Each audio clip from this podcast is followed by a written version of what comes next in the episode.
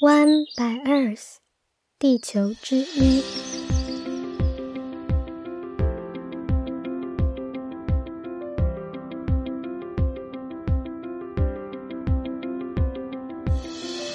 Hello，大家好，我是与大自然稳定交往中的小一。你现在收听的是 One by Earth 的第八集节目。今天呢，想跟大家分享的主题是海洋。在第二集的节目中。我们曾提过，台湾就宛如一座诺亚方舟。事实上，不只是陆域生态系，我们的海域也是多样的海岸地形与不同的海潮在这里交汇，让世界地图上只有绿豆大小的台湾就记录到全球已知鱼种的十分之一。今年，全台沿海都传出了珊瑚礁白化严重的问题。看不见的海洋里究竟发生着什么？请跟着我的声音一起来了解吧。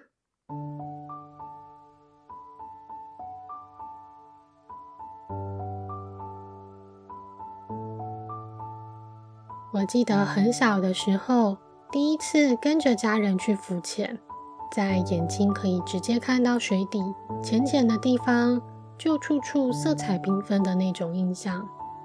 我拿着一种透明的塑胶脸盆，追踪海中那些不知名的生物。虽然被嘱咐不要乱摸，但我还是忍不住想要扑那些小鱼。我将手伸向水底，可是小鱼们游得很快，一下子散开就都不见了。其中有一只家伙慌忙地躲进了岩块的底下，却躲得不够好，露出了一截尾巴，红红长长的一条。不知道是什么东西，长得好像有点像绑头发用的一种毛毛的发带，在那边飘啊飘的。我犹豫了一下，抓住了那条发带，然后轻轻的往外拉，对方就被拉出来了一点点。这个时候看起来就好像一条毛茸茸的红色蝌蚪。我好奇的又使劲往外拉，蝌蚪开始挣扎，往石头里面缩。但是我没有放过它，然后它的尾巴就被拉断了。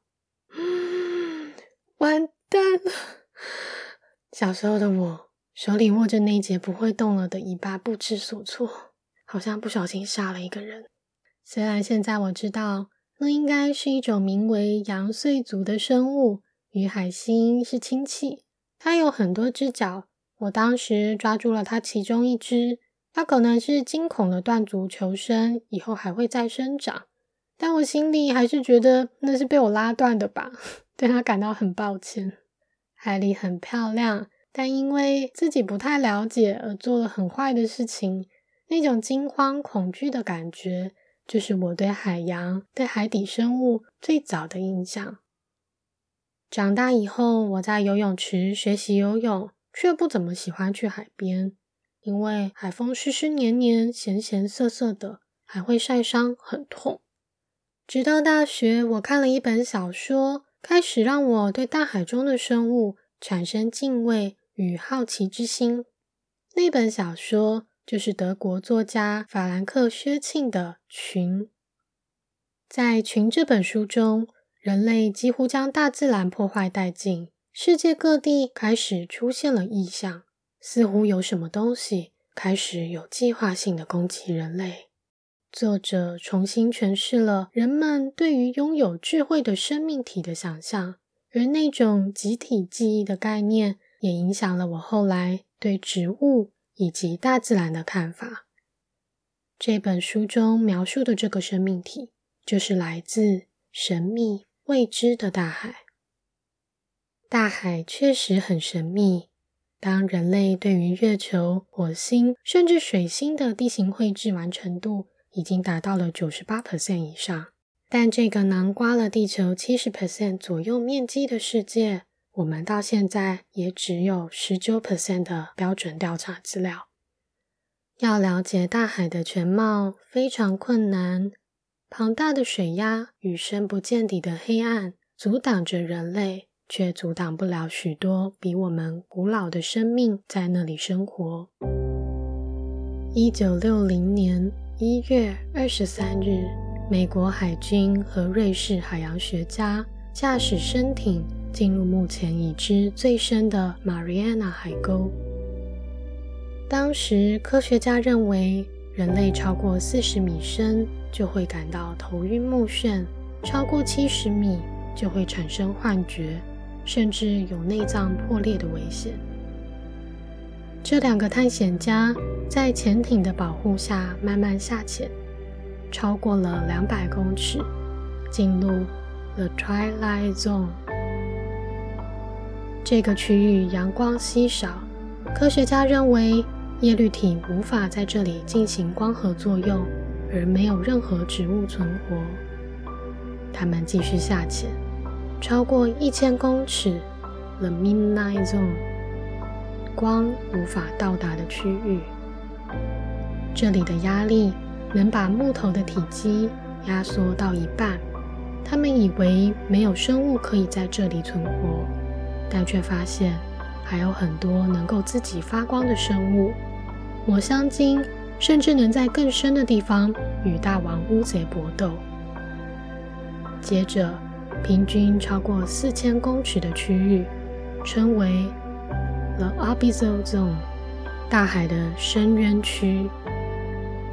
这个温度几乎冻结的地方还不到海沟的一半深度，在神秘的、很深很深的海底，他们究竟看见了什么？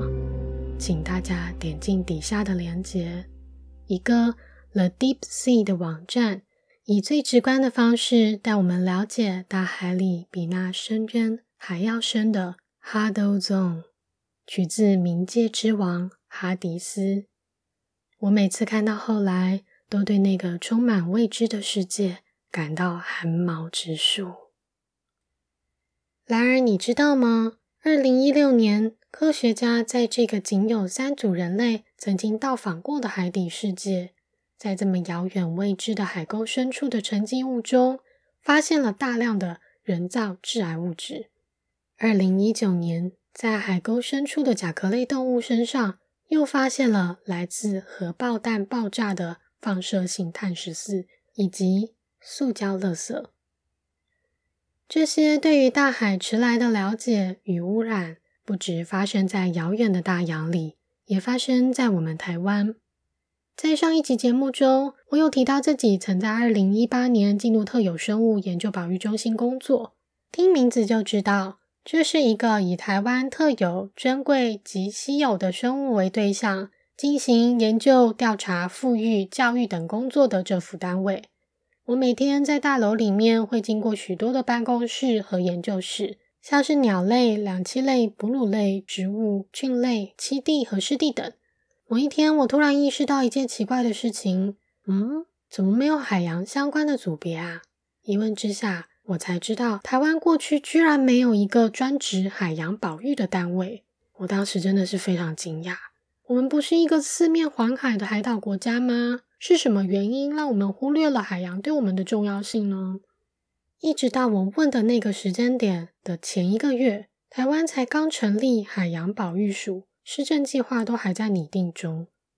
在这之前，我们只有海巡署管海上安全的，和渔业署管捕鱼和养殖渔业的两个单位。我想，可能有很多人不知道，我们台湾其实是远洋渔业的前六名的超级大国。我们拥有的远洋渔业渔船数量是世界第一，是第二名的日本的两倍。我们的尾鱼捕获量全球第四，由于全球第三，秋刀鱼全球第一。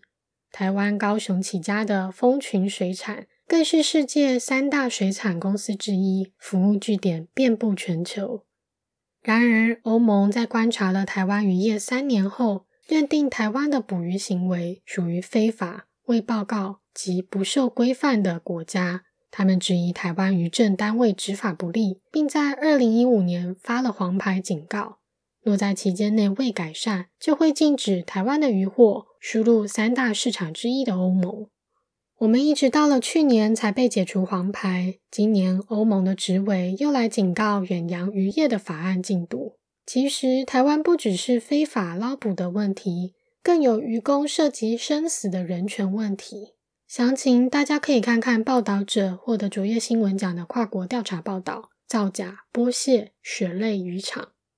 据闻这也是为什么国际环境组织绿色和平会来台湾的原因。我也将他们关于拒绝血汗海鲜的联署贴在底下，大家可以一起来关注这件事。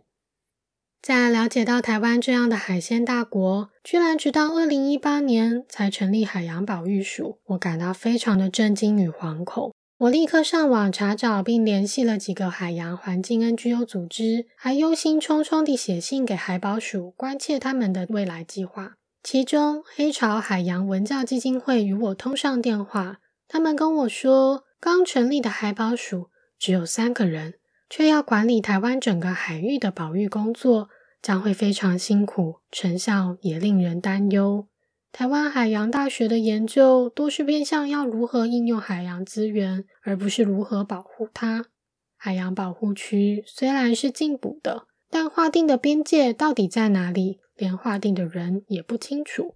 海洋的生态调查。因为中央缺乏资料，一直都是由民间团体来做。二零零六年前是台湾珊瑚礁学会，二零零八年后是台湾环境资讯协会。他们每年都会做一次台湾海域的珊瑚礁体检调查。另外，他们还跟我说，一个在世界经济论坛发表的研究指出，到了二零五零年，海洋中的塑胶垃圾重量将会超过海洋中的鱼类。在三十年，我们制造出来的海洋垃圾就会超过鱼啊！这件事真是令我感到心碎。我第一次亲近海洋是参加荒野保护协会山海组的时候，解说员拾起了一些常见的潮间带生物给我们看。我还记得海星看起来硬硬的，不会动，摸起来。却是介于软和硬之间的微妙触感。马粪海胆用它满身尖尖但是不扎人的刺，在我手心上慢慢走路的感觉。我还记得第一次去小琉球，看到跟我一样大的海龟在触手可及的身下划过，它对我们这群兴奋的屁孩视若无睹。它不怒而威，轻缓地挥动前肢。不着急着在汪洋里做些什么的姿态，它来自七千五百万年前，早于人类二十五倍的时间就被大自然孕育出来。它在亘古的时间中磨练出来的美，庄严的令我屏息落泪。海龟用肺呼吸，它和我们一样也会溺水。它没有牙齿。也没有舌头，吃东西总是一口吞下，所以无法用味觉来辨别塑胶袋和水母。我想，可能很多人都有看过海龟鼻孔里取出那长长吸管的影片。这样的事情不只是发生在国外。二零一六年，海洋生态保育实验室统计他们在台中以北救助的海龟。当年的一百九十只海龟中有九成都在粪便中发现了塑胶碎片或保利龙。垦丁的寄居蟹们被发现背着保特瓶的盖子。台湾今年也发生了数十起鲸豚和海龟受困渔网的案例。全球估计每天都有八百只的鲸豚遭到渔网缠绕而导致死亡。鲸豚与海龟全是保育类。绝大部分的渔民都不是故意的，但破损的渔网掉在海底、掉在海岸，仍然持续工作着，夺走了无数的生命。今年夏天，我和我妈一起骑脚踏车环岛，我们在无期渔港看到一篮小鲨鱼，我妈惊叫着说：“哇，那个大小感觉才刚出生耶！”因为它们很多都只有一只鞋子那么长。从小，各种报章媒体都教导我们，鱼翅没有那么营养，不值得为了一场婚宴的面子杀掉这些维持海洋生态平衡的高阶捕食者。我以为鲨鱼也是应该被保育的动物，以为不吃鱼翅、不吃鲨鱼烟就可以保护鲨鱼。直到我参加了长期关注海洋议题的记者黄嘉玲的新书《海洋台湾》的分享会。我才知道，原来鲨鱼肉竟然还是鱼浆制品的首选。那些鱼丸、鱼板、黑轮、竹轮、甜不辣，还有淡水阿给，都含有鲨鱼。他说，海保署很努力，但是海洋保育有许多困难，需要长时间的沟通。在台湾，虽然有几种禁止捕捉的鲨鱼和烘鱼，但其实禁捕也延伸出了其他的问题。像禁捕后，渔民会害怕触法或是麻烦，于是不再通报捕获的数量。但事实上，只要在误捕后流放，就没有触法的问题。虽然很多时候误捕时，鲨鱼也已经死亡了。我另外也查到，鲨鱼的栖地几乎和尾鱼和其余的渔场重叠。当渔民使用延绳钓、流刺网和拖网捕捞的时候，就算他们只想要抓尾鱼和旗鱼，也会无可避免地捕获到鲨鱼。啊，现在才知道，原来吃尾鱼和旗鱼居然也会害到鲨鱼。我能够明白为什么有些保育人士说他们只吃养殖渔业的鱼了。可是我拜访香港世界自然基金会的时候，他们说东南亚地区会砍伐天然红树林来养虾，而且好像还有很多抗生素污染的问题。人生好难哦，想吃海鲜，怎么这么多事呢？其实我们可以从中研院出品的《台湾海鲜选择指南》来了解。我快速念一下几种避免食用的。像是虾菇、乌贼、花枝、鳗鱼以及野生的石斑、乌鱼、黑尾鱼与红皮刀。建议食用的有文蛤、牡蛎、鱿鱼、套 Q、秋刀鱼、飞鱼、白带鱼、石目鱼、乌锅鱼、香鱼等。建议与避免食用的原因以及更多的内容，大家也可以去底下的链接参考看看。我们台湾有这么多好吃的海鲜，其实就是来自丰富的生态系。根据国家地理原始海洋计划的研究指出，禁渔保护区内的目标鱼种数量是非保护区的两倍。良好的保护区就像是一个投资账户，每年以成鱼、幼鱼和无脊椎动物的形式提供回报，从保护区里溢出并补充到捕鱼的区域。丰富的珊瑚礁生态系是目前海洋保护的重点，它们就像是海洋的热带雨林。不只是一堆珊瑚虫聚在一起的动物而已，而是一个支撑了大约二十五 percent 海洋物种的生态系。世界上发现的石珊瑚有七百多种，台湾沿海就有两百五十种。今年我拜访了澎湖南方四岛国家公园，见识到绝美的蓝色珊瑚，无数半透明的蓝色小泡泡，细密地包裹着树枝状的骨骼。我看到好多色彩斑斓、长相奇异的鱼，也在明亮的夜里与海中发光的微生物一起游泳。回来以后，我得知了今年珊瑚白化严重的问题。听说原因有两个：一是台风没有来，海水缺乏扰动，底层的冰冷海水无法和表面混合，使珊瑚受不了海水的高温；二也是台风没来。陆地水域的有机营养物无法随着大雨补充到海洋，使得沿海生物缺乏食物。虽然这两点看起来好像都不是人类的问题，但保护珊瑚与海洋最重要的一件事情，其实是减少温室气体的排放。根据研究发现，全球温度上升一点五度 C，我们将损失七十 percent 以上的珊瑚礁。如果温度上升到两度 C，世界上超过九十九 percent 的珊瑚礁都将消失。许多的我们，动物、植物、海中的生物和各种生命，就像我们台湾岛上来自不同文化与信仰的人，我们要如何在这片小而拥挤的岛屿上一起生活，需要很多的沟通。智慧以及努力，丰富、脆弱而美丽的海洋，值得我们的关心与珍惜。而保护它，也是保护我们，也是永续经济的一种方式。尊重大海，就像尊重不同的人和不同的生命。期待在未来，我们都可以安安稳稳地在这里，在这个美丽之岛，在这个美丽的星球上一起走下去。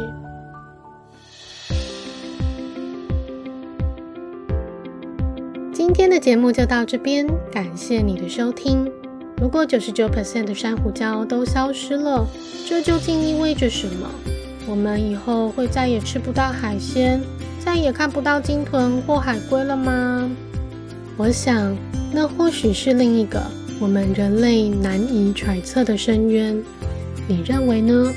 如果你有什么想说的，请给我留言，你的回复就是给我最大的鼓励哦。如果你想进一步了解我们台湾的大海，或者当你海钓或潜水，可以在海洋保育署的海洋保育网上看见各种鱼、鲸豚、海龟、珊瑚礁指标物种或其他海洋生物的目击资料，加入回报的行列。你也可以为保护海洋尽一份心力哦。让我们一起爱上自然吧！